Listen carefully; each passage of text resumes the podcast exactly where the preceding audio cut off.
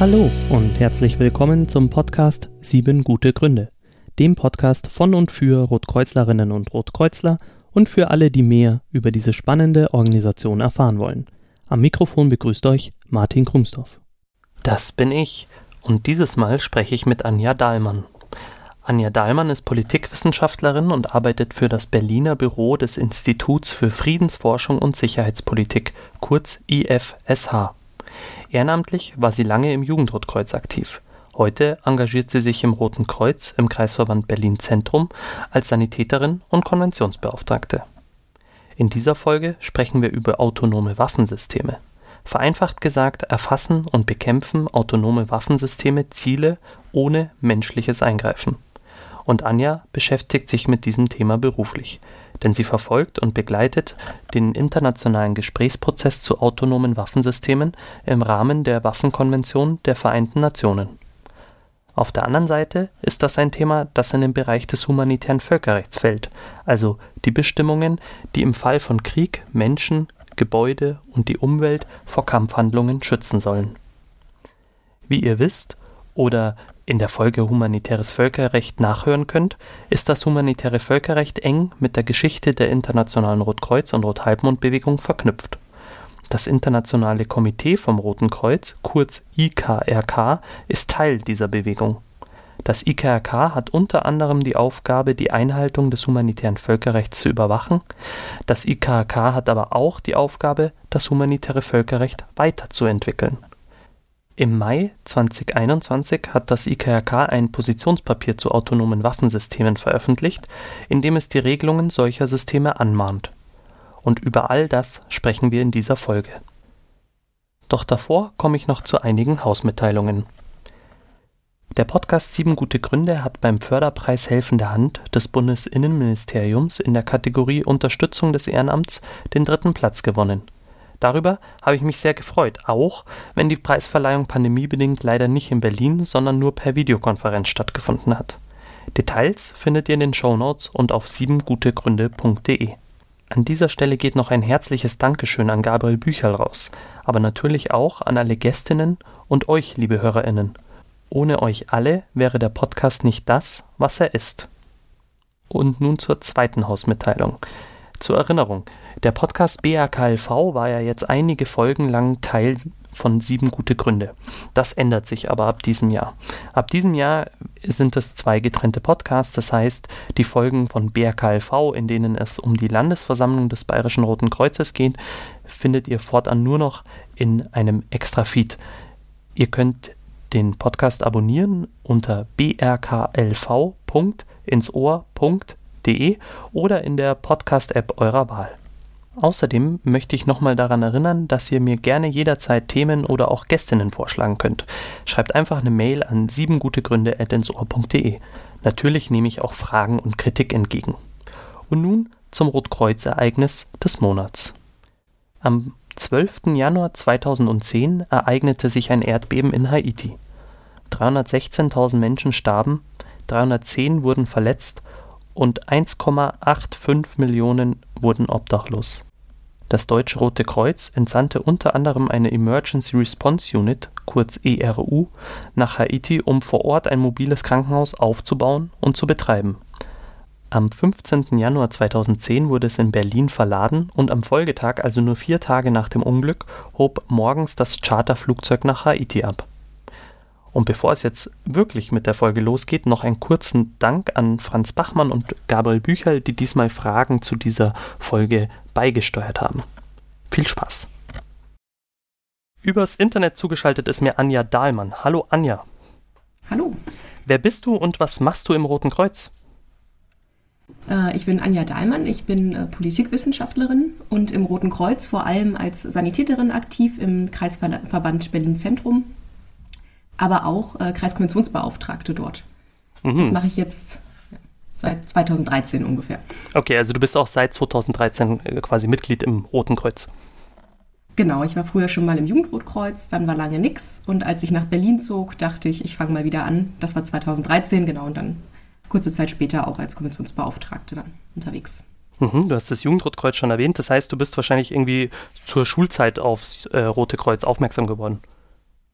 Genau, das ist äh, tatsächlich schon so lange her, dass ich mich nicht, nicht, nicht, Entschuldigung, mich nicht mehr genau daran erinnern kann. Aber ja, wir haben eine lange Geschichte, das Rote Kreuz und ich.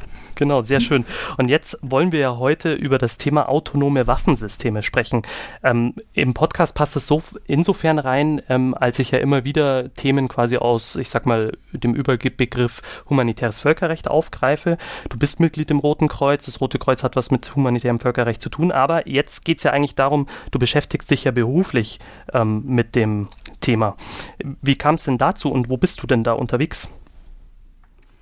Ähm, ich hatte gesagt, ich bin Politikwissenschaftlerin und als ich nach dem Studium einen Job suchte, ähm, bot sich das an, eine Konferenz mitzuorganisieren für ein paar Monate und da dreht es sich um Drohnen und autonome Waffensysteme. Und so bin ich da sozusagen reingeraten in das Thema. Und seitdem lässt es mich nicht mehr los. Das heißt, ich beschäftige mich mit Rüstungskontrolle und neuen Technologien und besonders eben mit diesen autonomen Waffensystemen. Und ich tue das im, äh, im Rahmen eines äh, sogenannten Think Tanks, also einer Forschungseinrichtung. Ähm, das war bis vor einiger Zeit die Stiftung Wissenschaft und Politik und ist jetzt seit einigen Monaten das Institut für Friedensforschung und Sicherheitspolitik an der Universität Hamburg. Es ist auch ein Forschungsinstitut. Wir machen da Politikberatung und ich leite das Berliner Büro dieses Instituts. Und was gehört da zu deinen Aufgaben? Ähm, als Büroleitung mache ich äh, ganz verschiedene Dinge, ähm, aber vor allem in dem wissenschaftlichen Bereich sozusagen ja, beschäftige ich mich eben mit neuen Entwicklungen ähm, im Bereich autonome Waffensysteme, verfolge also zum Beispiel die Verhandlungen, die dazu im Moment in Genf laufen. Ich äh, schreibe auch meine Doktorarbeit dazu, wo ich mir etwas abstrakter den Normbildungsprozess darum anschaue. Und dann geht es auch darum, diese Forschungsergebnisse so runterzubrechen und äh, dass es auch sozusagen Polit äh, Politiker verstehen können, sage ich mal despektierlich. Ähm, das heißt, das Ganze eben auch praktisch verwertbar runterzubrechen und dann auch Handlungsempfehlungen daraus abzuleiten. Mhm. Das heißt, das war insgesamt, das klang so ein bisschen an, das war auch ein bisschen Zufall, dass du zu diesem Themenbereich gekommen bist. Genau, ich habe mich immer schon für Völkerrecht interessiert, auch im Studium schon und für internationale Politik. Aber genau zu diesem Thema war es wie so oft im Leben der Zufall. Okay, ähm, der spielt natürlich immer mit. Und was sind denn autonome Waffensysteme? Autonome Waffensysteme sind ganz grob gesagt Waffen, die selbstständig über die Zielauswahl und Bekämpfung entscheiden können. Das heißt, man schaltet die einmal an und dann äh, legen die los und äh, ja, können diese Ziele eben selbst erkennen und dann auch bekämpfen. Das heißt, im Zweifelsfall auch Menschen auswählen und töten. Ähm, diese Art von Waffensysteme gibt es grob schon seit vielen Jahren im Sinne von Verteidigungssystemen, also ganz simpel gestrickt, sozusagen einfliegende Munition, die dann abgeschossen wird.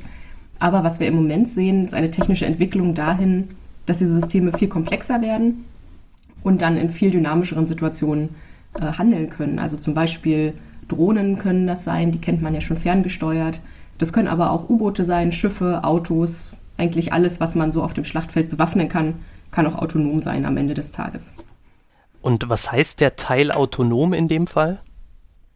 Äh, autonom ist ja letztlich ein philosophisch aufgeladener Begriff. Äh, hier meint es aber vor allem, dass das Waffensystem ohne den Menschen agieren kann und das wird ermöglicht durch äh, verschiedene Technologien, ähm, also Fortschritte im Bereich der Robotik, der Sensorik, aber insbesondere im Bereich der Software und vor allem der künstlichen Intelligenz. Also KI ist hier das große Schlagwort, das diese neuen Funktionen ermöglicht.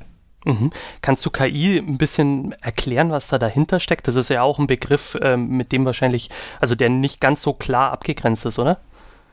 Genau, also es gibt eine große Debatte darum, wie man KI eigentlich definiert und am Ende ändert sich auch immer der Eindruck, was KI eigentlich ist im Laufe der Zeit. Also als das zum ersten Mal aufkam, war KI etwas, das wir heute als ganz normale Algorithmen betrachten sozusagen.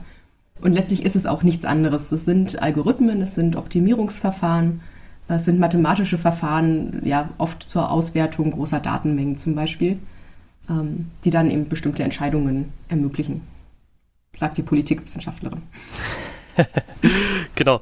Ähm, und was haben die jetzt mit humanitärem Völkerrecht zu tun? Also äh, klar, Waffensysteme klingt erstmal nach äh, Krieg und bewaffneter Konflikt und ähm, da sind wir ja dann schon in dem äh, Bereich oder Themenkomplex humanitäres Völkerrecht. Aber ist, sind die dann quasi heute noch nicht äh, ausreichend äh, ja, mit Regeln versehen, die autonomen Waffensysteme? Das ist tatsächlich eine Frage, an der sich auch die Staaten ähm, äh, sozusagen unterscheiden, ob es ausreichend Regeln gibt dafür oder nicht. Grundsätzlich gilt natürlich immer das humanitäre Völkerrecht. Das heißt, alle Methoden und Mittel der Kriegsführung fallen unter die Regeln des humanitären Völkerrechts, also diese Grundprinzipien wie das Unterscheidungsgebot zwischen Zivilisten und Kombattanten, ähm, die Frage nach der Verhältnismäßigkeit, der militärischen Notwendigkeit, all diese, diese Fragen kommen da auf. Ähm, und das gilt auch für autonome Waffensysteme natürlich. Die Frage ist aber, wie wendet man das jetzt ganz konkret an? Denn das Neue bei diesen Waffensystemen ist klar irgendwie die Technologie, aber vor allem die Rolle des Menschen, die sich verändert dadurch. Also theoretisch kann man dieses Waffensystem, sagen wir eine Drohne, anschalten und dann fliegt die die nächsten drei Wochen über ein bestimmtes Gebiet und äh, sagen, wertet Daten aus, die sie dort sammelt und agiert dann entsprechend. Und greift dann eventuell eben Menschen an und tötet diese. Und das ist so weit entfernt von der letzten Entscheidung eines Menschen und der Mensch ist so weit rausgenommen aus diesem Entscheidungsprozess, dass das grundlegende Fragen aufwirft. Also wird hier noch eine relevante rechtliche Unterscheidung äh, getroffen oder eine Verhältnismäßigkeitsabwägung und ist das überhaupt ethisch vertretbar? Ähm, all solche Fragen kommen da auf und das ist genau das, was man jetzt eben versucht ähm, rauszufinden und wo sich auch versuchen die Staaten darauf zu einigen, wie man das vielleicht noch besser regulieren kann als mit diesem breiten, diesem breiten Pinselstrich des humanitären Völkerrechts. Mhm, also es ist letztendlich, äh, viel dreht sich auch quasi um die Frage, ähm, welche Rolle spielt der Mensch noch, wenn quasi nur noch autonome Waffensysteme unterwegs wären, oder? Die Rolle des Menschen ist ganz zentral und die Frage nach der sogenannten menschlichen Kontrolle. Ähm, wahrscheinlich wird es auf absehbare Zeit jedenfalls nicht so sein, dass ausschließlich autonome Waffensysteme auf dem Schlachtfeld unterwegs sein werden. Aber es wird auf jeden Fall ein verstärktes Mensch-Maschine-Teaming geben. Ähm, es wird zum Beispiel Schwärme von Drohnen äh, geben. Da ist viel Forschung gerade dazu. Ähm, ja, und also sozusagen dieses Zusammenspiel von verschiedenen Technologien auf dem Schlachtfeld. Und nach und nach rutscht der Mensch dann vielleicht eher in eine Rolle, wo er möglicherweise am Rande steht ähm, und ganz viele Entscheidungen an Maschinen auslagert. Und bei manchen kann das sinnvoll sein. Ja, wir sehen es jetzt ja auch beim Auto, da sind ja Bremsassistenten auch eine total gute Idee. Ähm, aber manche Entscheidungen muss der Mensch eben weiter selber treffen. Hast du ein Beispiel dafür, wo ähm, letztendlich ein Mensch tätig werden muss? Ja, das kann man grob so sagen, dass es wahrscheinlich nicht ausreicht, wenn der Mensch nur so eine Kategorie von, ähm, von Zielen angibt, also alles, was sich irgendwie bewegt über und über 1,80 groß ist oder so. Ähm, sondern der Mensch muss immer in der ganz konkreten Situation vor Ort äh, entscheiden, ist der Angriff hier verhältnismäßig, ist die Wahl der Mittel verhältnismäßig, sind hier Zivilisten, die eventuell geschützt werden müssen und das ist natürlich im militärischen Entscheidungsprozess passiert das ganz verteilt. Da sind ganz viele Menschen daran ähm, beteiligt. Das läuft oft auch über einen längeren Zeitraum ab. Aber die Frage ist tatsächlich, wie weit kann man das, kann man das trennen? Wie, wie lang kann dieser Zeitraum sein, dass zum letzten Mal ein Mensch eine Entscheidung trifft? Ähm, ganz konkret, wenn man jetzt ein Szenario aufmachen wollte, ähm, wäre es zum Beispiel die Drohne, die über ein urbanes Gebiet fliegt, also über eine Stadt ähm, und da möglicherweise ähm, anhand von bestimmten Bewegungsmustern Menschen erkennt. Also wir sehen das jetzt schon. Die USA haben so ein Programm, da haben sie anhand von Handysignaturen Bewegungsmuster erstellt im pakistanischen Grenzgebiet und anhand dessen Ziellisten erstellt. Also Menschen, die ein bestimmtes Bewegungsmuster haben, sind nach deren Definition mutmaßlich Terroristen. Die landen dann auf, äh, auf bestimmten Ziellisten. Da guckt dann zwar nochmal ein Mensch drüber, aber das kann man natürlich langfristig sicherlich auch eingliedern und dann man halt diese automatisierte Erstellung der Ziellisten und im nächsten Schritt macht die Plattform aber, also die Drohne in dem Fall, auch gleich noch die Zielauswahl und Bekämpfung mit, sodass gar kein Mensch mehr involviert wäre. Mhm. Jetzt haben wir im Podcast schon öfter auch ähm, über Themen aus dem Komplex äh, humanitäres Völkerrecht gesprochen, aber vielleicht noch mal ganz kurz zur Wiederholung. Ähm, was sind denn grundsätzlich legitime Ziele in einem bewaffneten Konflikt? Und weil du es vorhin auch gesagt hast äh, oder den Begriff verwendet hast, Kombattanten, was sind denn Kombattanten? Äh, Kombattanten sind letztlich Angehörige der Streitkräfte oder letztlich Menschen, die an Kampfhandlungen teilnehmen. Und die sind militärische, äh, militärisch legitime Ziele. Militärisch legitime Ziele sind auch äh, militärische Objekte, also alles vom Panzer bis zum Munitionslager im Prinzip. Und eben nicht legitime Ziele sind Zivilisten, also Menschen, die eben nicht daran teilnehmen, an diesen Kampfhandlungen und äh, zivile Infrastrukturen letztlich auch nicht. Ähm, wobei es eben, also die dürfen dann kein Ziel des Angriffs sein. Es ist aber durchaus möglich, dass, wenn sich eben Zivilisten im Umfeld von Soldaten befinden und man die Soldaten angreifen will, dass die Zivilisten natürlich mit betroffen sind. Und an der Stelle trifft dann zum Beispiel die Verhältnismäßigkeitsabwägung ähm, ein, wo man sich fragen muss, ist es jetzt legitim, dass möglicherweise hier auch drei Zivilisten ähm, mit äh, getötet werden, eventuell, wenn dadurch aber das militärische Ziel erreicht wird. Mhm. Du hattest vorhin schon von Listen gesprochen, die anhand von Bewegungsdaten ähm, ja, generiert werden. Eine andere denkbare Variante wäre ja zu sagen, was ja heute auch schon weit verbreitet ist, eben Gesichtserkennung, dass man mhm. ähm, eben Fotos zum Beispiel von Zielpersonen ähm, sag ich mal, einspeichert und dann so ein System automatisch losfliegt, losfährt und äh, diese Menschen tötet.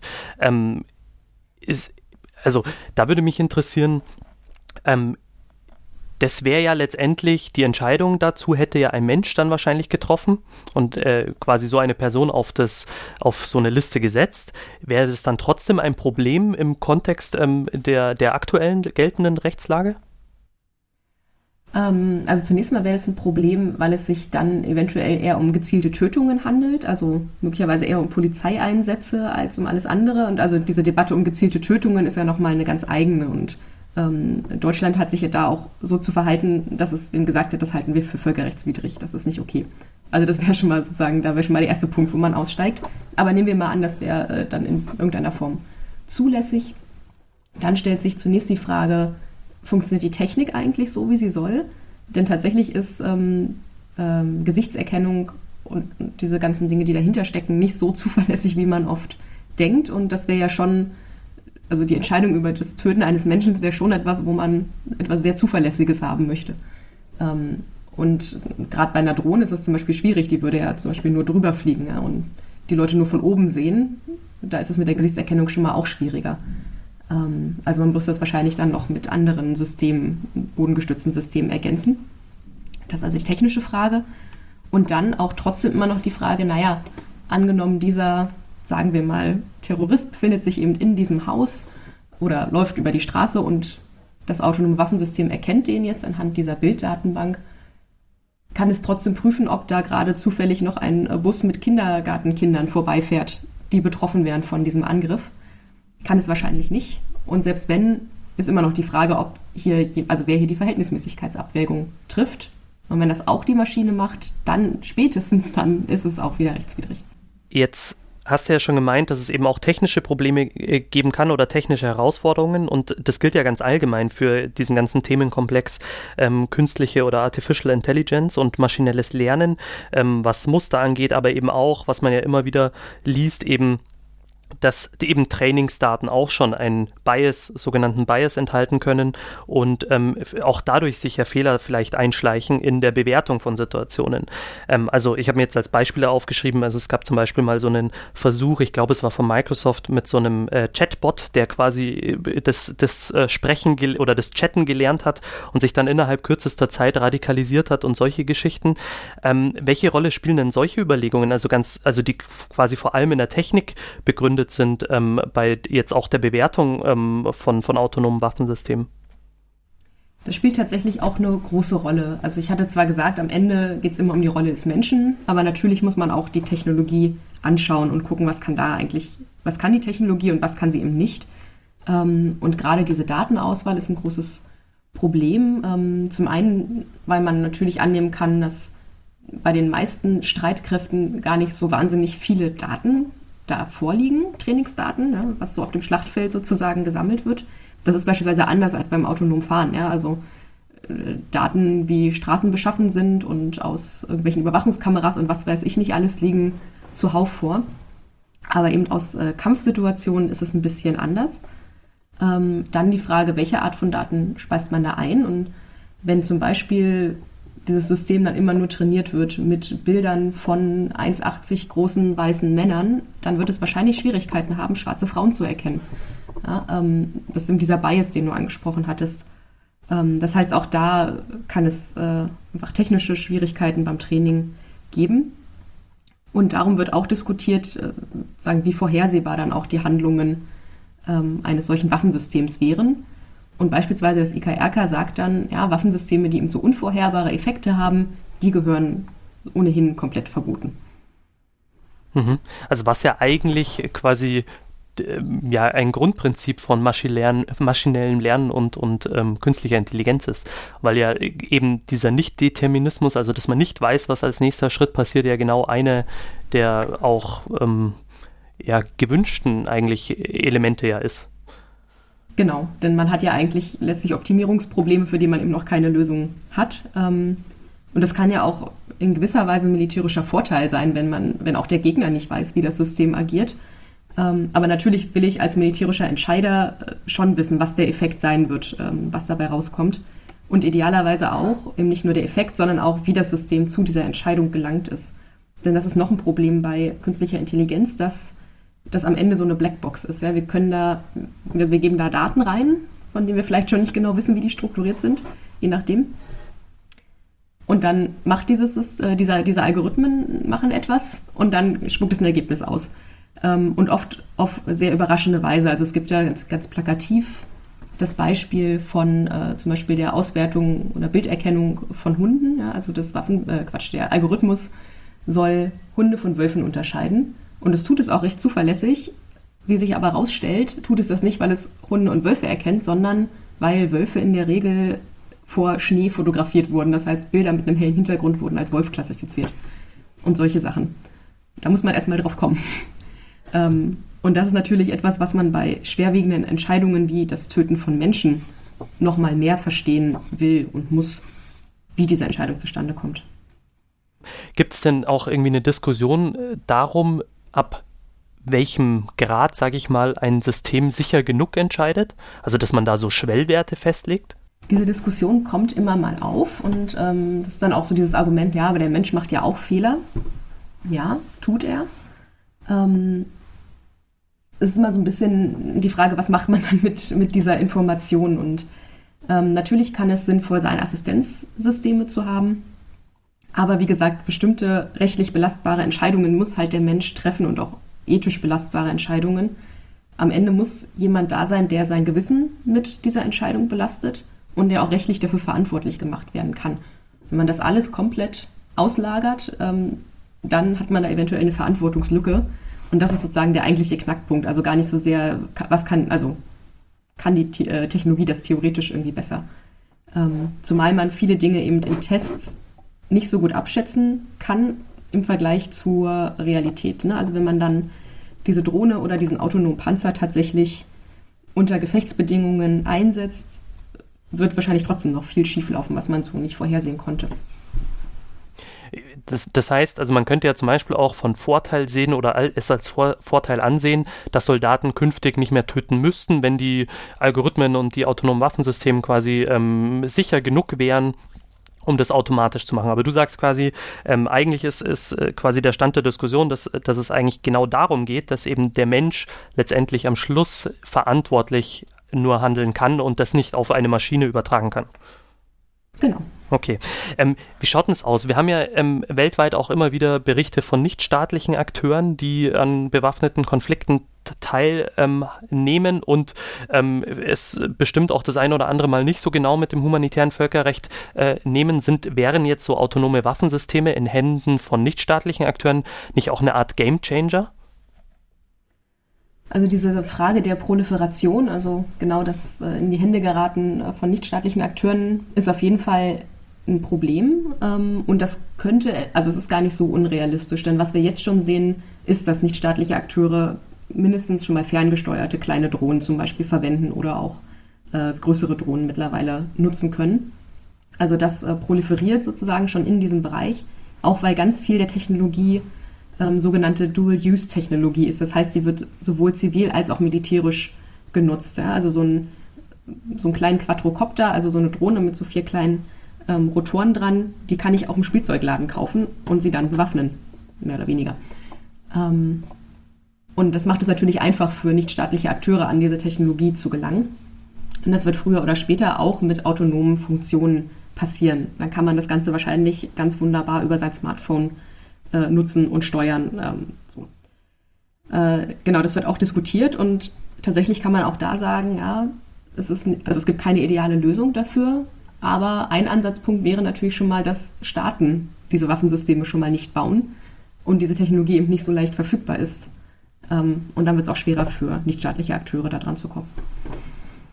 Ähm, es klang vorhin schon immer ein bisschen an, ähm, aber jetzt mal konkret gefragt, hast du Beispiele dafür für die rechtliche, ethische und die auch die Sicherheitsdimensionen nochmal runtergebrochen auf die drei Bereiche, die ähm, autonome Waffensysteme mit sich bringen?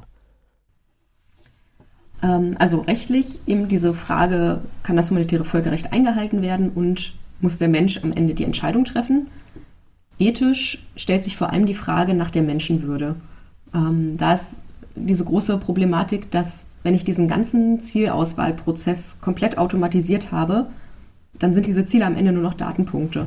Und dem Algorithmus ist, es, Algorithmus ist es völlig egal, ob das ein Auto ist oder ein Mensch. Der erkennt diesen Unterschied nicht. Und es macht qualitativ eben einen großen Unterschied, ob ich auf ein Auto oder auf einen Menschen ziele. Oder auf ein leeres Gebäude, was auch immer. Ähm, und diesen qualitativen Unterschied, dass da ein Mensch ist, dass da ein Menschenleben genommen wird, das muss eben ein Mensch, ein anderer Mensch erkennen und sagen, umsetzen in eine Entscheidung. Und wenn das nicht passiert, wenn der Mensch als Ziel nur noch so ein Objekt ist, dann ist dieser Mensch in seiner Würde verletzt. Das ist sozusagen die große, die große ethische Herausforderung. Und auf der Sicherheitsebene ähm, kann man nochmal unterscheiden. Das ist das eine, konkret im Kampfgeschehen steigt einfach das Eskalationsrisiko enorm. Gerade wenn man zum Beispiel zwei gegnerische Waffensysteme aufeinandersetzt, ja, zum Beispiel in einer umstrittenen Grenzregion.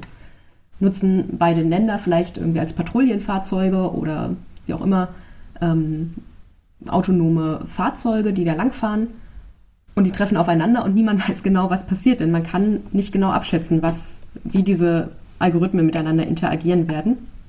Wir haben das zum Beispiel schon gesehen im zivilen Bereich an der Börse ähm, wo sich im Hochfrequenzhandel, der auch automatisiert ist, ähm, diese Algorithmen total hochschaukeln zum Teil und dann zu völlig absurden Ergebnissen führen. Da hat man irgendwann tatsächlich rechtlich festgelegt, dass es eine Art Stopptaste geben muss, wenn so auffällige Transaktionen dann passieren. Ähm, also sogenannte Flash-Crashes ähm, will man damit vermeiden.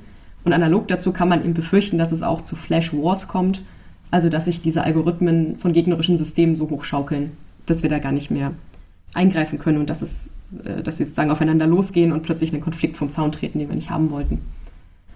Ähm, das ist sagen das Konkretere auf der Sicherheitsebene und dann auf der politischen Ebene sehen wir auch einfach ähm, zunehmend äh, Rüstungsdynamiken, also dass beispielsweise die USA Waffensysteme mit autonomen Funktionen entwickeln. Die sind dann äh, besonders, die können vielleicht besonders schnell agieren, die können ähm, neue militärische Möglichkeiten eröffnen, weil man damit ähm, zum Beispiel die Luftverteidigung besser durchdringen kann als mit bisherigen Systemen. Da guckt sich Russland das an und fühlt sich dadurch äh, bedroht und äh, baut selber eben entsprechende Systeme und die USA gucken wieder und ne, dann äh, geht das so hin und her. Und dann kommt China noch dazu und andere Staaten. Und dann sind wir mittendrin in einer Rüstungs- oder Aufrüstungsspirale, ähm, wo einfach immer mehr Staaten sehr viel Geld äh, darauf verwenden, diese Waffensysteme besser und schneller zu machen um damit eben die militärische Überlegenheit zu sichern. Und das ist dann der Punkt, wo man auch rechtlich nochmal einhaken kann, aber darüber reden wir bestimmt gleich nochmal. Genau, und zwar seit mindestens 2015 beschäftigt sich das IKRK, also das Internationale Komitee vom Roten Kreuz, ja immer wieder auch mit dem Thema autonome Waffensysteme. Ähm, Drohnen gibt, sind, sind uns ja schon länger ähm, bekannt, auch aus den Nachrichten. Und da würde ich sagen, äh, korrigiere mich bitte, wenn ich da falsch liege, aber da ist ja der Unterschied, dass die zwar selbstständig äh, zum vorgegebenen Ziel hinfliegen und sich äh, steuern lassen und auch gegebenenfalls bewaffnet sind, aber eben die Entscheidung über ähm, die, die, das Abwerfen von, äh, was weiß ich, Bomben oder das Schießen oder so eben nicht äh, den Maschinen überlassen ist, sondern eben äh, entfernt sitzenden äh, Soldatinnen und Soldaten. Genau. Genau. Und jetzt bei den autonomen Waffensystemen ähm, für, die, für die Drohnen gibt es ja bis heute, glaube ich, auch keine explizite Regelung irgendwie im humanitären Völkerrecht, oder? Ähm, nee, tatsächlich nicht. Ähm, das ist ein bisschen die Diskussion, ob man da was braucht oder ob die nicht noch nah genug an sozusagen herkömmlichen Waffensystemen dran sind. Ähm, dass sozusagen die grundsätzlichen Regeln eben gelten. Ähm, die Sache mit den gezielten Tötungen hatte ich ja schon angesprochen. Die USA halten das für legitim, andere Staaten nicht. Da äh, scheiden sich die Geister dann schon wieder. Äh, genau, und ansonsten treffen da eben, was Rüstungsexporte und sowas angeht, einfach die, die normalen ähm, Exportregeln auch zu in, in, den meisten Fällen. Mhm. Das heißt, da wird wahrscheinlich auch eben gerade die ethische Frage, ähm, ist Töten aus der Entfernung nicht vielleicht auch schon ähm, ja so anders, dass man vielleicht leichter abdrückt, als wenn man jetzt tatsächlich irgendwie vor Ort wäre?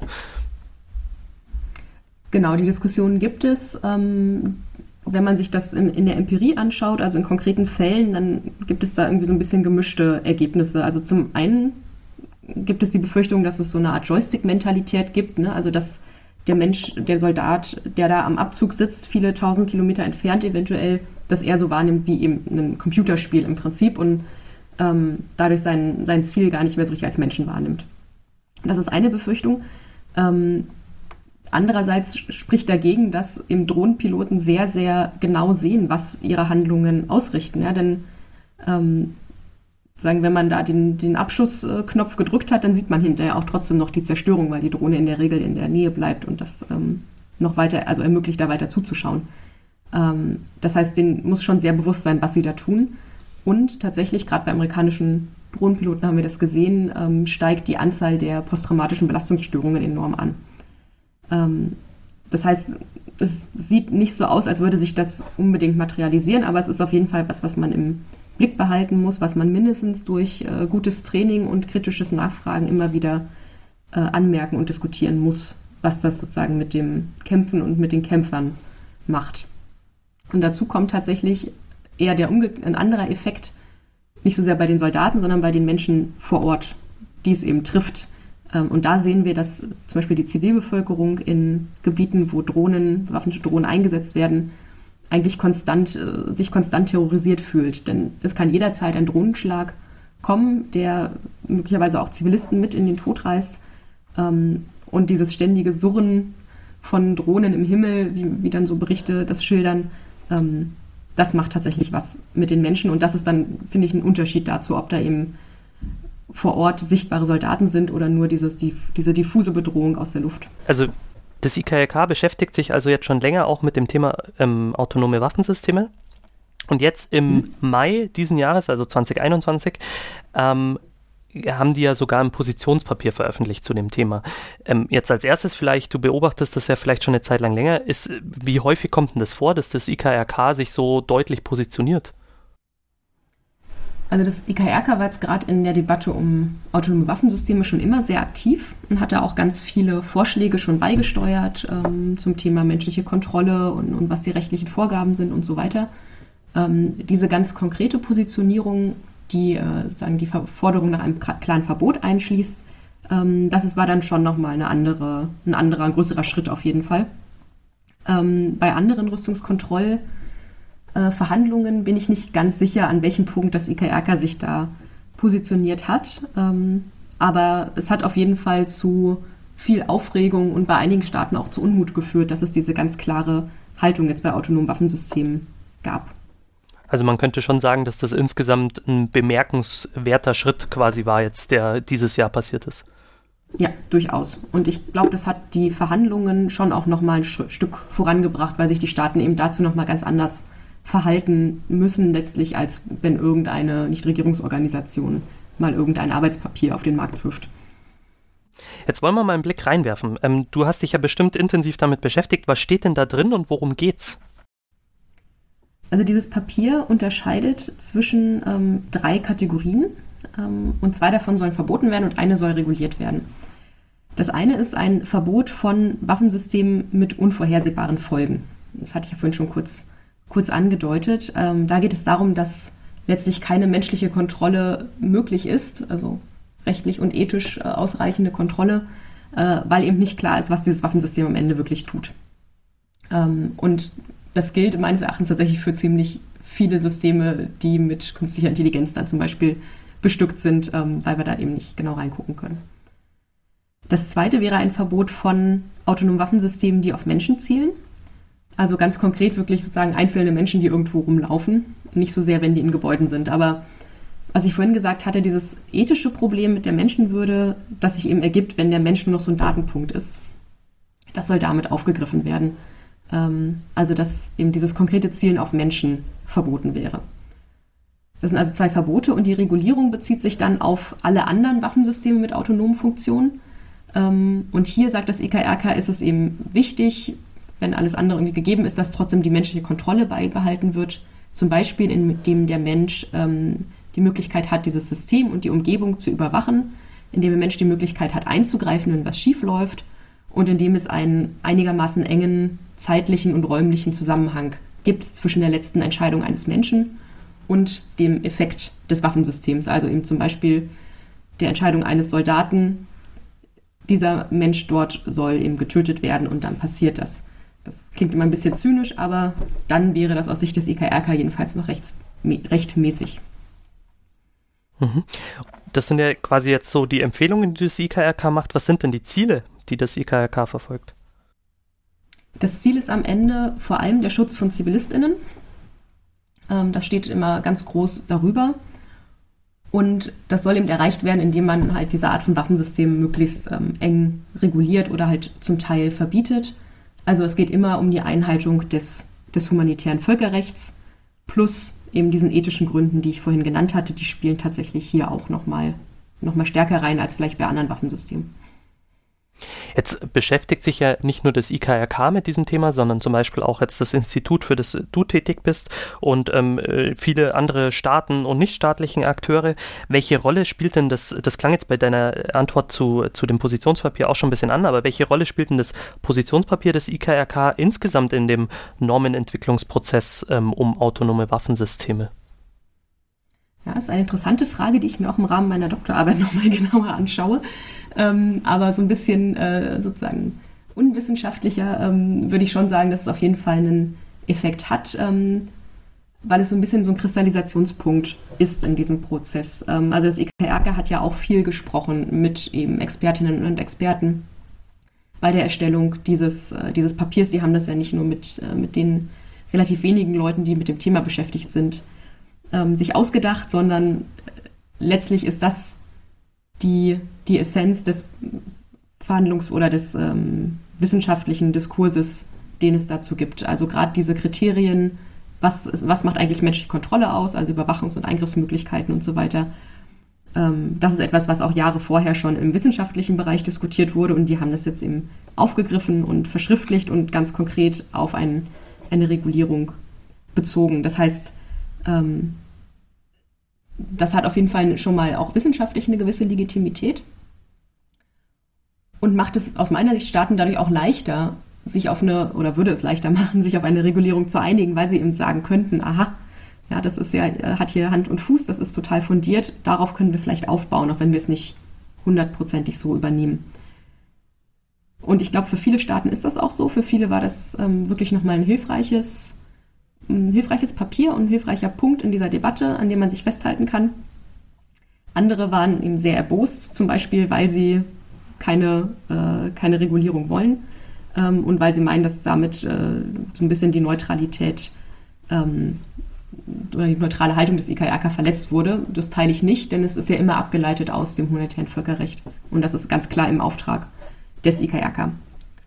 Du hast gerade deine Doktorarbeit äh, erwähnt. Jetzt bin ich natürlich neugierig. Ähm, wozu forschst du denn und ähm, gibt es da schon den konkreten Titel oder zumindest ähm, die Themenbereiche sind die schon abgesteckt? Ähm, ja, also ich forsche zum Normbildungsprozess um autonome Waffensysteme, also auch genau zu meinem Arbeitsthema und versuche da möglichst große Synergien zu schaffen. Da ich das äh, sehr lange eher so nebenbei als anstrengendes Hobby gemacht habe, bin ich noch nicht besonders weit. Ähm, aber ich sitze gerade an einem Artikel, in dem ich mir eben genau anschaue, wie ist denn der, der normative Status von menschlicher Kontrolle, also diesem Konzept innerhalb der Verhandlungen über autonome Waffensysteme. Ähm, und da mache ich gerade eine schöne Inhaltsanalyse und bin ganz gespannt, was dabei rauskommt. Äh, und im Folgenden werde ich mir dann noch an äh, wahrscheinlich den Diskurs in Deutschland anschauen und dann im dritten Artikel muss ich nochmal gucken, was dabei dann rauskommt. Ähm, das liegt aber auch noch ein bisschen in der Zukunft, weil sich es, wie gesagt, etwas hinzieht. Ja, aber es ist ja ein guter Anknüpfungspunkt für eine weitere Folge, wenn du, wenn du dann damit fertig bist. Ähm, du bist ja jetzt auch ganz nah am, am Verhandlungsprozess dran.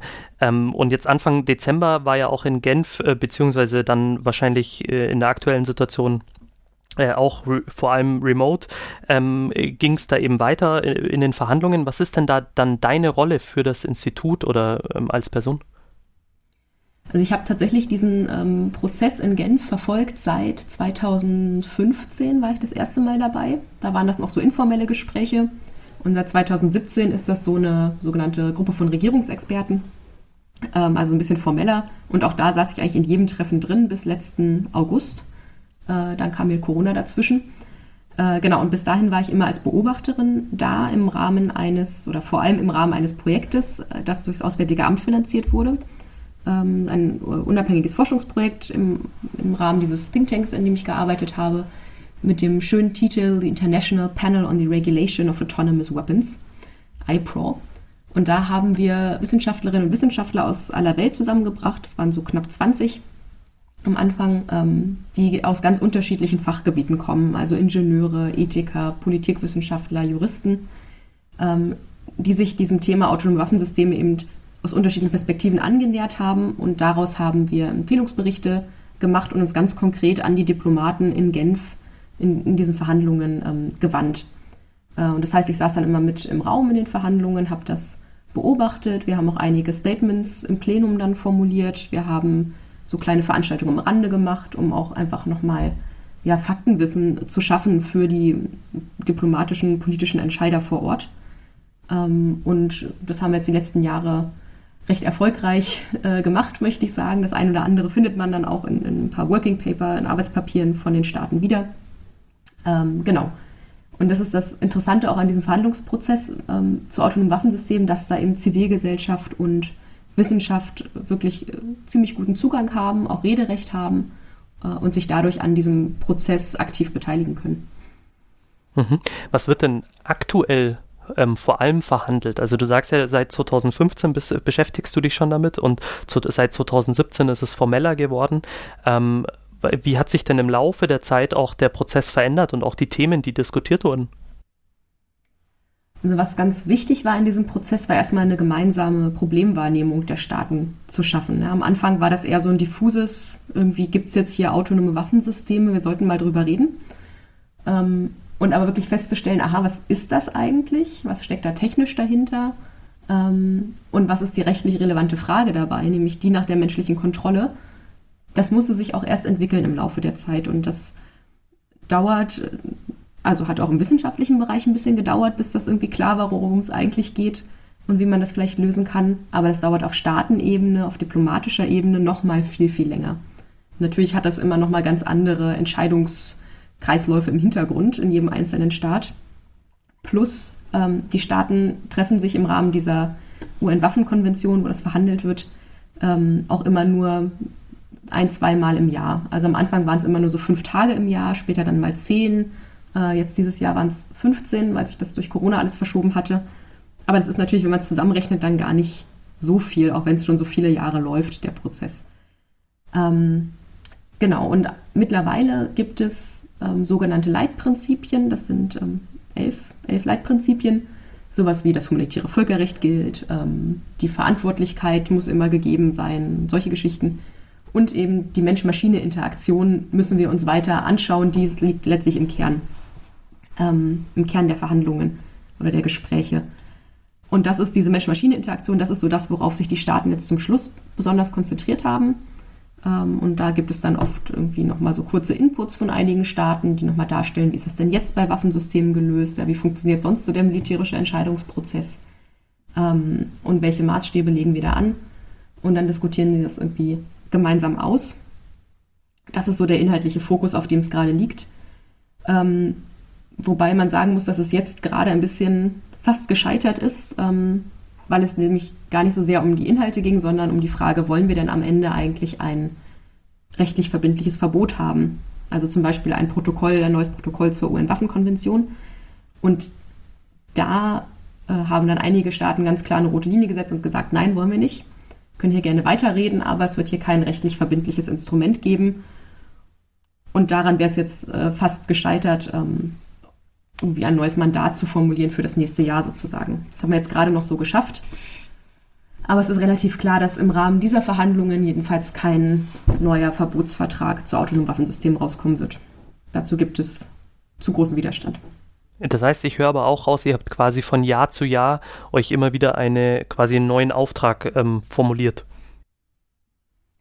Ähm, genau, also diese Gruppe von Regierungsexperten kriegt jedes Jahr oder ja, hat sich jedes Jahr wieder ein neues, neues Mandat erarbeitet, in dem es immer festgelegt hat, genau was besprochen werden soll. Äh, und daran hat sich dann auch in unserem Projekt natürlich ein bisschen die Arbeit ausgerichtet, ähm, sagen, wo man da die Schwerpunkte setzt. Das heißt, der aktuelle Status ist, es ist kompliziert und gibt es jetzt von diesem Jahr irgendwie Ergebnisse? Ach ja. ich äh, muss tatsächlich traurig seufzen. Ich habe das jetzt vor allem im, im Livestream mit angeschaut und also die Gruppe der Regierungsexperten hat tatsächlich keinen Abschlussbericht äh, liefern können. Darauf konnten sie sich nicht einigen, gerade also dieser, wegen dieser Frage, was für ein neues Mandat wollen wir haben und soll es wirklich jetzt ein konkretes Verhandlungsmandat geben für einen Verbotsvertrag. Ähm, daran ist es gescheitert. Das heißt aber auch, dass äh, mögliche inhaltliche Fortschritte nicht wirklich festgehalten wurden, ähm, worauf man jetzt sonst eigentlich aufbauen würde dann für den nächsten Verhandlungsschritt. Und das ist tatsächlich ein ziemlich großes Problem. Ähm, man hat es jetzt geschafft, in der Überprüfungskonferenz der CCW, also so ein bisschen anderes Forum, dann doch noch sich darauf zu einigen, dass es nächstes Jahr wieder eine Gruppe von Regierungsexperten gibt. Aber ich habe wirklich keine großen Hoffnungen mehr, dass da irgendwas bei rauskommt, weil sehr, sehr klar geworden ist, dass die USA keinen Vertrag wollen, Russland nicht, ähm, Australien und Indien, auch Israel haben sich da ganz deutlich positioniert. Ähm, und insofern ist es ein bisschen egal, sozusagen, was die Staaten inhaltlich besprechen. Am Ende kommt wahrscheinlich nicht viel dabei rum. Ich habe nichtsdestotrotz, um ein bisschen hoffnungsvoller zu sein, schon den Eindruck, dass dieser ganze Verhandlungsprozess, so zäh er auch sein mag, einen normativen Effekt entfaltet. Ähm, denn zum Beispiel in Deutschland wird gerade ein Waffensystem, das Future Combat Air System entwickelt, FCAS, in dem es auch, in dem es vor allem um ein Kampfflugzeug geht, das aber auch Drohnen haben soll. Die werden bewaffnungsfähig sein und die werden wahrscheinlich autonome Funktionen haben. Und sozusagen infolge dieses Verhandlungsprozesses in Genf hat dann auch Airbus und das Fraunhofer Institut, die da drin hängen, festgestellt, hm, vielleicht ist das ein Problem, vielleicht sollten wir darüber sprechen, über diese autonomen Funktionen und eine Art Ethikkomitee gegründet, die sich äh, eben gerade mit diesen Fragen auch beschäftigen. Und ich sitze in diesem Komitee mit drin. Ich muss dann gucken, was am Ende dabei rauskommt und ob das nicht eher so ein Greenwashing ist, aber ich finde, es zeigt ganz gut, dass eben dieser Verhandlungsprozess oder Gesprächsprozess in Genf irgendwie doch einen Effekt hat, auch wenn kein Verbotsvertrag dabei rauskommt. Du hast mir eine Frage schon ein Stück weit äh, vorweggenommen. Also letztendlich es verhandeln, so höre ich das zumindest raus, wahrscheinlich alle oder fast alle Staaten irgendwie mit, aber ähm, es gibt schon welche, die halt signalisiert haben, dass sie halt äh, zumindest, wenn es darum geht, äh, bestimmte äh, Systeme zu verbieten, ähm, nicht mitspielen würden oder nicht mitzeichnen würden. Genau, das ähm, wurde über die Jahre jetzt schon immer mal deutlich, aber jetzt als wirklich ein konkreter Vorschlag auf dem Tisch lag für so ein Verhandlungsmandat, ähm, da mussten sich die Staaten eben verhalten und da haben dann viele gesagt, stopp, bis hierhin und nicht weiter. Und man kann, wenn man sich das auf so einem Spektrum aufmalt, wer ist so grob dafür und wer grob äh, gegen ein Verbot, dann wird ganz deutlich, dass für ein Verbot vor allem Staaten sind, die auf absehbare Zeit keine autonomen Waffensysteme haben werden, also ähm, Entwicklungsländer oder sich entwickelnde äh, Staaten, also sozusagen der globale Süden am Ende des Tages ähm, hat da eine ganz klare Front und sagt, wir sind gegen, äh, nein, wir sind für ein Verbot autonomer Waffensysteme. Ähm, dann sortieren sich so ein bisschen die europäischen Staaten in der Mitte ein, die sagen, ja, es ist irgendwie schon wichtig, da sollte man mal was machen, mal gucken, ob es ein Verbot wird oder nicht. Ähm, und dann ganz klar technologisch führende Staaten, ähm, beispielsweise die USA, die gegen ein Verbot sind. Vielleicht mit Blick auf, wenn man sich anschaut, im 19. und 20. Jahrhundert, ähm, die, die Genfer Abkommen und so weiter, die, da waren ja auch ganz viele Staaten beteiligt und es hat geklappt, ein großes Regelwerk zu etablieren. Glaubst du, dass damals ähm, es einfacher war, einen Konsens zu finden als heute? Das lässt sich so aus der Entfernung ja immer, aus der zeitlichen Entfernung schwer sagen. Also wahrscheinlich war es auch damals äh, viel Arbeit und Mühe, das ähm, hinzukriegen. Aber auf jeden Fall gab es auf, also offenbar gab es für diese Themen eine größere Bereitschaft, sich darauf einzulassen. Das ist auch politikwissenschaftlich total interessant, wenn man sich da den Normentwicklungsprozess mal anschaut und irgendwie die Punkte, wo es vielleicht auch fast gescheitert wäre. Aber ähm, was wir heute sehen, ist insgesamt eine Tendenz bei Staaten, sich nicht mehr so sehr auf multilaterale Foren einzulassen. Ähm, also sehen wir im Rahmen dieser Waffenkonvention, aber auch ähm, in der Abrüstungskonferenz, die es auch gibt in Genf, die irgendwie seit Jahren total blockiert ist. Das sehen wir aber auch, wenn wir in den Bereich des Nuklearen gucken. Ja, der ähm, Nichtverbreitungsvertrag kränkelt so vor sich hin. Ähm, gut, Atomwaffenverbotsvertrag ist nochmal ein anderes Thema. Ähm, aber auch in der konventionellen Rüstungskontrolle ähm, bröckelt die Bereitschaft weg, zum Beispiel im Vertrag über den offenen Himmel, sich multilateral zu binden und vielleicht auch seine militärischen Fähigkeiten einzuschränken, in der Erwartung, dass der, dass, dass der nicht der Gegner, aber sozusagen, dass andere Staaten das auch tun. Ähm, also die Großwetterlage insgesamt ist gerade nicht so gut für multilaterale Rüstungskontrollabkommen. Mhm. Hast du eine Idee, woran liegt es? Ähm, ich glaube, da also gibt es verschiedene Gründe, auch weil mehr Akteure mittlerweile auf dem Plan sind. Also es sind eben nicht mehr nur Russland und, und die USA, die sich gegenüberstehen, sondern China ist ein großer Player geworden, aber auch äh, Indien zum Beispiel und andere Staaten, ähm, sodass man viel mehr Leute an einen Tisch bringen muss, um, um sich irgendwie auf etwas einigen zu können, das dann auch wirklich einen Effekt hat. Ähm, ja, und insgesamt hat dann auch das Vertrauen offenbar nachgelassen. Also vertrauensbildende Maßnahmen waren ja ganz große, ganz große Sache zur Zeit des Kalten Krieges, die dann auch zur Lösung beigetragen haben. Und das scheint irgendwie weggebrochen zu sein. Haben wir beim Positionspapier jetzt die wichtigsten Punkte oder gibt es noch etwas, wo, wo, du sagst, äh, darüber müssen wir noch, spre noch sprechen? Das vom IKRK? Mhm. Ähm, ich glaube, das sind so die wichtigsten Punkte. Ähm, was ich vielleicht noch einmal hervorheben würde, ist diese Idee, ähm, ein Verbot von Auto- und Waffensystemen, die auf Menschen zielen. Das war tatsächlich ein Kriterium, das mich ein bisschen überrascht hat, weil es eben vor allem eine ethische Anbindung hat und nicht so sehr eine rechtliche. Also sonst pocht das EKRK vor allem auf die Einhaltung des humanitären Völkerrechts. Und das ist aber wirklich eher eine ethische, ein ethisches Kriterium mit der Menschenwürde und so weiter. Ähm, das hat mich ein bisschen überrascht und ich finde, das schwächt das Papier auch ein bisschen. Auch wenn ich das Argument sehr überzeugend finde, gibt es eben viele Staaten, die entweder das Menschenwürde-Argument insgesamt nicht überzeugend finden oder sagen, ja, die ist vielleicht verletzt, aber das kann man halt abwägen gegen andere Dinge. Etwas, das in Deutschland äh, schwerer möglich ist, wenn man sich das Grundgesetz anguckt. Ähm, und ich glaube, das war vielleicht kein ganz geschickter Move, das da mit reinzuschreiben. Aber ja, ansonsten halte ich dieses Papier für total wichtig ähm, und für einen wichtigen Meilenstein in der Debatte und bin sehr froh, dass das EKRK sich da so klar positioniert hat. Was haben wir noch äh, insgesamt zum Verhandlungsprozess vielleicht nicht äh, besprochen?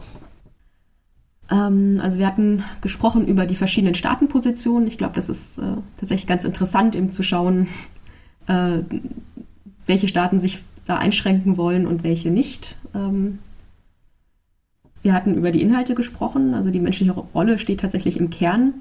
Aber ganz grundsätzlich ist es da auch nochmal ganz spannend, ähm, man sich anguckt, wie, was gehört eigentlich in so einen völkerrechtlichen Vertrag. Also man kann ja in einer idealen Welt, in der das Ganze funktioniert, könnte man dem Völkerrecht beim Entstehen zugucken im Prinzip und schauen, genau, was, was schreiben Staaten eigentlich in so einen Vertrag, welche Flughöhe muss das haben, ja? also wie detailliert äh, muss man da Regelungen reinschreiben, wo lässt man vielleicht Dinge bewusst unbestimmt ähm, und welche Arten oder welche Rüstungskontrollinstrumente können wir hier nutzen. Äh, zum Beispiel die Frage nach der Verifikation. Sollte es jemals einen völkerrechtlichen Vertrag zu Atomwaffensystemen geben? Wie ver verifizieren wir den eigentlich? Also wie stellen wir oder wie weisen wir nach, dass Staaten sich daran gehalten haben, beziehungsweise dass sie sich nicht daran gehalten haben? Das ist auch bei anderen Rüstungskontroll- und Abrüstungsverträgen oft gar nicht so einfach. Aber am Ende muss man ganz oft eben vor allem Panzer zählen oder Reichweiten messen oder sowas. Und das ist bei autonomen Waffensystemen eben anders, weil es nicht so sehr um die Technologie geht. Also es ist nicht so entscheidend, hat die Drohne KI, ja, sondern äh, welche Rolle hat der Mensch denn bei der Zielauswahl gespielt. Und da muss man ganz tief in militärische Prozesse reingucken. Und das wird wahnsinnig schwer, das zu verifizieren. Also das ist nochmal, wenn der ganze Rest nicht schon schwer genug wäre, wäre das noch was, wo es auch nochmal haken und scheitern könnte tatsächlich. Und ich glaube, am Ende, wenn man irgendwie eine Art von Regulierung will, dann braucht man auch mehr als nur die Verhandlungen im Rahmen der UN-Waffenkonvention. Das wäre sicherlich total hilfreich, da irgendeine Art von Protokoll rechtlich verbindlichem Instrument zu haben. Aber es müsste ohnehin angefüttert werden mit ähm, sogenannten Best Practices oder Szenarien, ja, wie man diese ganzen Kriterien für menschliche Kontrolle eigentlich umsetzen kann, wo da Probleme liegen. Es bräuchte wahrscheinlich diverse rechtliche Kommentare dazu. Ähm, es bräuchte auch nochmal andere Elemente. Also zum Beispiel gibt es im Moment ganz viel, ähm, ganz viel Bewegung im Bereich äh, ethische Richtlinien für künstliche Intelligenz und für die Entwicklung von KI. Ähm, es gibt verschiedene Standardisierungsprozesse in diesem Bereich. Das heißt, wir hätten die UN als ein Player, wir haben aber auch die NATO, die EU und die Nationalstaaten, die alle so ein bisschen ihren Beitrag leisten müssen, um eben dieses gemeinsame Verständnis von, was machen autonome Waffensysteme mit der Kriegsführung und welche Rolle muss der Mensch spielen und wie, ähm, um diese gemeinsame Wahrnehmung äh, zu schaffen. Also es ist tatsächlich eine komplexe Angelegenheit. Das ist, glaube ich, in den letzten 50 Minuten echt klar geworden. Ähm, ich habe noch eine Frage, die geht in eine ähnliche Richtung, ähm, allerdings nicht äh, in Richtung autonome Waffensysteme, sondern ganz allgemein autonome Systeme. Und zwar ähm, habe ich im Vorfeld bei ein paar Leuten nachgefragt, ob die noch Fragen an dich hätten als Expertin. Und ähm, der Franz Bachmann, der fragt, es ist ja denkbar, dass in der nahen Zukunft auch autonome Systeme gibt, die im Kriegsfall zur Unterstützung der Hilfe von verwundeten oder erkrankten Menschen eingesetzt werden. Und es können zum Beispiel Erkundungsdrohnen sein, der militärischen Sanitätsdienste oder von den nationalen Rotkreuzgesellschaften oder eben das IKRK. Aber denkbar wären ja auch Pflegeroboter oder autonom gesteuerte Land Landfahrzeuge zur Bergung von Verletzten auf dem Schlachtfeld. Wird darüber nachgedacht, diese Systeme unter einen formalen Schutz zu stellen, um sie zum Beispiel vor Zerstörung oder elektronischen Störmaßnahmen durch kriegsführende Parteien zu bewahren? Uh, das ist eine spannende Frage. Ähm, tatsächlich wird diese Diskussion nicht so sehr geführt. Also ich bin sicher, dass sie irgendwo im IKRK auch schon mal aufgeploppt ist, aber jetzt im Rahmen der Waffensysteme wird das tatsächlich nicht, nicht weiter diskutiert. Ähm, ich würde aber durchaus sagen, dass diese Systeme ähm, letztlich dann ja auch ein rotes Kreuz auf, äh, aufs Dach gepinselt bekommen und damit wie auch ähm, andere Fahrzeuge äh, der, des Sanitätspersonals oder Sanitätsdienstes auch unter dem Schutz des humanitären Völkerrechts stehen würden. Also ich glaube, da bräuchte man gar keine große rechtliche Ergänzung oder Ausnahme. Ja, das ist auch schön, weil dann wird es nicht ganz so komplex. Zur Abwechslung, genau. Genau. Ja, sehr schön. Ähm, vielen Dank für den Einblick. Ähm, wenn dir jetzt nichts mehr einfällt, was wir noch quasi heute besprechen können zu dem Thema? Ähm, nee, erstmal nicht. Ich komme gern in äh, fünf bis zehn Jahren wieder und berichte über meine Doktorarbeit. Sehr schön, sehr schön. Äh, du bist immer jederzeit herzlich willkommen. Es war mir ein Fest. Es hat mich gefreut, dass du ähm, Rede und Antwort gestanden bist zu einem sehr, ja, ähm, interessanten, aber auch, ja, einem Thema, das mich schon auch ein Stück weit nachdenklich stimmt, gerade als Informatiker, wenn ich so sehe, ähm, wie, wie, so im Alltag Software uns äh, das Leben schon an der einen oder anderen Stelle komplizierter und äh, schwierig macht und äh, auch der Umgang mit Fehlern und so weiter. Mhm, ähm, genau. genau. das stimmt mich schon nachdenklich. Auf der anderen Seite finde ich es natürlich echt spannend, auch mal ähm, ja, von einer ähm, Expertin zu hören, wie so ein Verhandlungsprozess auch abläuft, was da Schwierigkeiten sind, was so die Interessen der unterschiedlichen Stakeholder sind. Ähm, also vielen Dank dafür, liebe Anja. Ja, vielen Dank für die Einladung und die spannenden Fragen. So, und das war's schon wieder. Informationen und weiterführende Links zu dieser Folge, aber auch zum gesamten Podcast und den bisherigen GästInnen findet ihr auf der Webseite unter siebengutegründe.de. Das könnt ihr mit der Zahl am Anfang schreiben oder mit dem Wort siebengutegründe.de. Ansonsten freue ich mich immer über eure Ideen, Beiträge, Kommentare und Kritik zu diesem Podcast. Die sind immer herzlich willkommen, also ran an die Tasten. Mails gehen an siebengutegründe.insohr.de oder ich bin bei Twitter, Instagram und TikTok unter @martinnobli zu erreichen. Bis zum nächsten Mal.